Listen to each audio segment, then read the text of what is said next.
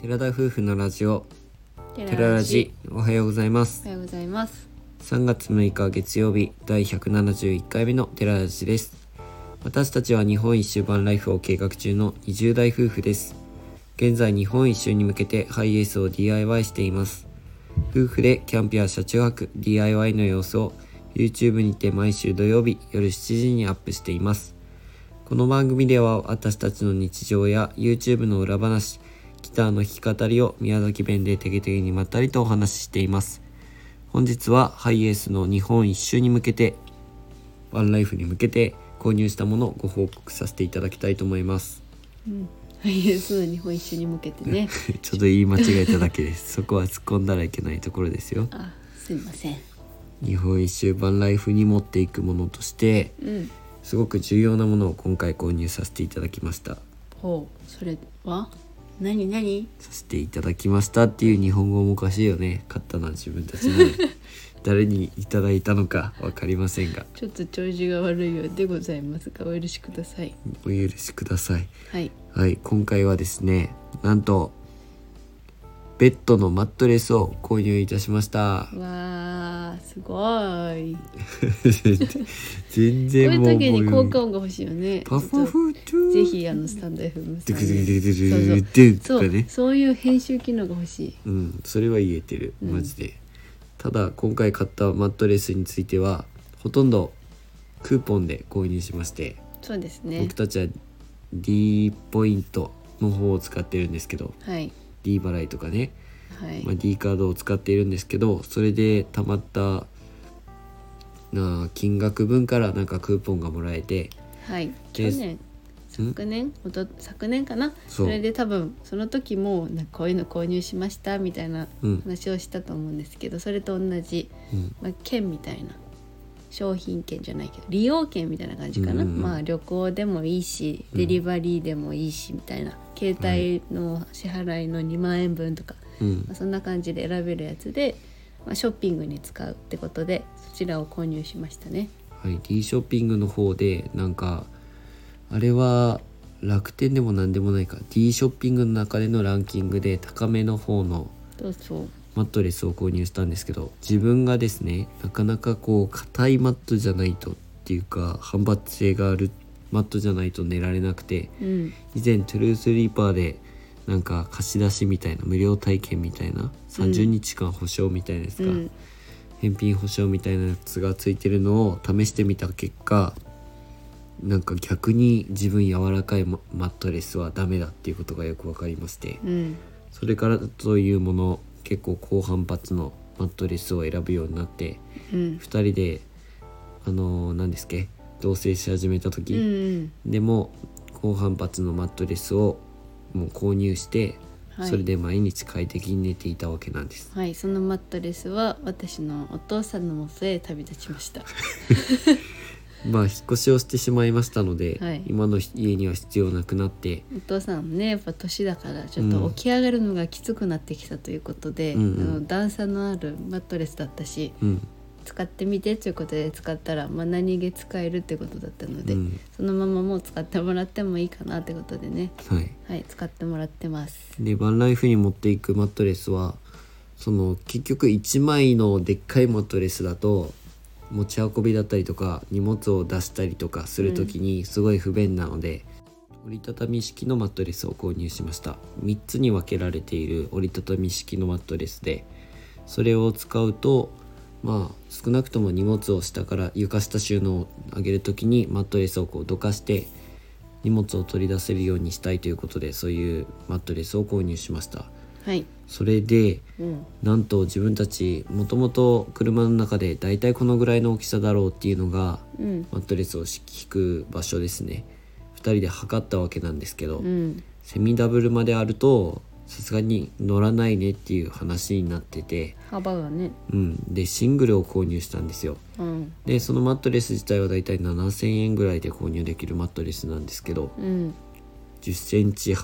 の高さのある高反発マットレスうん、のシングルサイズを購入したんですけどうん、実際にそれが届いて敷いてみるとうん、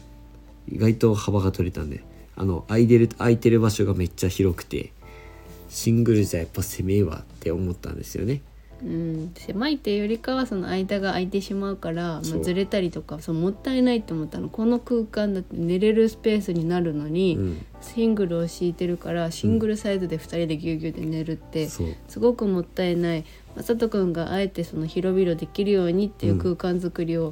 ね作ってくれたのに結局ぎゅうぎゅうで狭いなんて思いはもったいなさすぎるってなって。セミダブルサイズのマットレスを改めて購入いたしました。はいまあ、でも実際に寝てみてこの広さで良かったと今は思っておりますいやセミダブルサイズで考えた時に幅がもともと取れないと思ってたのにもかかわらず実際セミダブル今回引いてみたら全然入ったっていうね車の幅うに、ん測り方が悪かったのかその幅じゃなくて長さの面でかなり長くなるよねってなったのかどっちかだったんですよねその、うんそもそもその時測った時はまだあの寝る床のところができてなかったからどれぐらいまでなるっていうのが自分たちが横になってみてだいたい身長幅うんを考えた時の長さだったから、うん、もしかしたら縦の長さが長すぎるっていう風に判断したのかもしれないなって今思うと思ってます。縦の長さやったらシングルでもセミダブルでも変わらないはずなんだけどね、うん、やっぱそれだと変だね。うん、となんにだだかったくんだなろうぜかわね。からないけど、うんシングルサイズじゃないとダメだねと思って購入したところ全然余裕があって、うん、結局セミダブルをもう一回購入して、まあ、うんたまたま今回クーポンがまだ余ってたからよかった安くね。で買えたんですけど、めちゃくちゃ安くで買えたんですけど、まあ、1,000円ぐらい高いセミダブルサイズを購入しました全く同じものをうん、でそれで実際に寝てみたんですけどうん、もうめっちゃ寝心地が良くてそうだね。快適に寝られましたでういんつもインフレーターマットで寝てるからさもう全然違うね、インフレーターマットもね、うんまあ快適っちゃ快適なのに一番分厚いやつにしてるわけだしさ。そうそれなんだけど、まあ、やっぱりちょっとね枕がなかったりとかそもそも幅が本当に人一人分っていう幅しかないから、やっぱあのマットレスに寝ることでうんより快適な寝心地を、広々とはい快適に寝られると、うんあと高反発だからこそなんか自分は全然きつくなくて、そうあだとね枕があったら最高だなと思ったところですそうだね寝返り打ってもそん全然気にならないしねう、ん、だからもう自分に自分たち結局車中泊生活になるので、はいまあ網はそんなにこだわりがないっていうことなんですけど、ないね自分がしっかり寝るためにはそれぐらいのものは必要だっていうことで実際に寝て試せなかったけど、うんそれが届いて寝てみたらすごい良かったのでなんかこれからの車中泊が安心して眠れることができるなと思っているところです。まあ、寝具はね大事だからっていうから、どんな時でもうん、はい、良かったかなと思います。私はどれだけぺっちゃんこでも敷布団でも、うんマットレスでも意外と寝れちゃう人で、まあ、枕なくても寝れちゃう人なんですけど、うんまあ、これでねしっかり疲れが取れる快適な寝具が手に入ったのではないかだと思います。追加でもう一個購入するもうしたというかまだ届いていないものが試あるしんでだすけどよそれは私が試して、はいよくに試してもらってこれでいいかっていう今から審査が入る段階でございまお試す。しでヨギボーの枕を買いました枕って言ってもなんかどっちかっていうとねあの枕よなんかあれ枕って言っていいのうん、なんかなんていうのネックピローってい首うをの支えるような、うんうん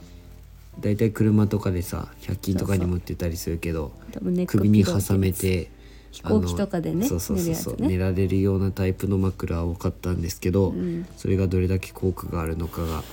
わからないのでそれまでよかったらもう寝るのは完璧だっていう感じですかね。大変ですよこうやってなんか寝具にすごくうん、制限がかかるっていうのはね、まあ私がだからどっちみちそのヨギボーの枕は使えるので、うんとりあえず1個だけ買って、試してみてよかったら皆さんにもご紹介することになるかもしれません動画の中でですね。はいそそれでは今回のお話はここまでですラジオのご感想やご質問などコメントやレターで送っていただけると嬉しいですインスタグラム YouTube の配信も行っておりますのでご興味のある方はぜひ概要欄からチェックしてみてください本日も最後までお聞きいただきありがとうございましたありがとうございそれでは皆さんいってらっしゃい。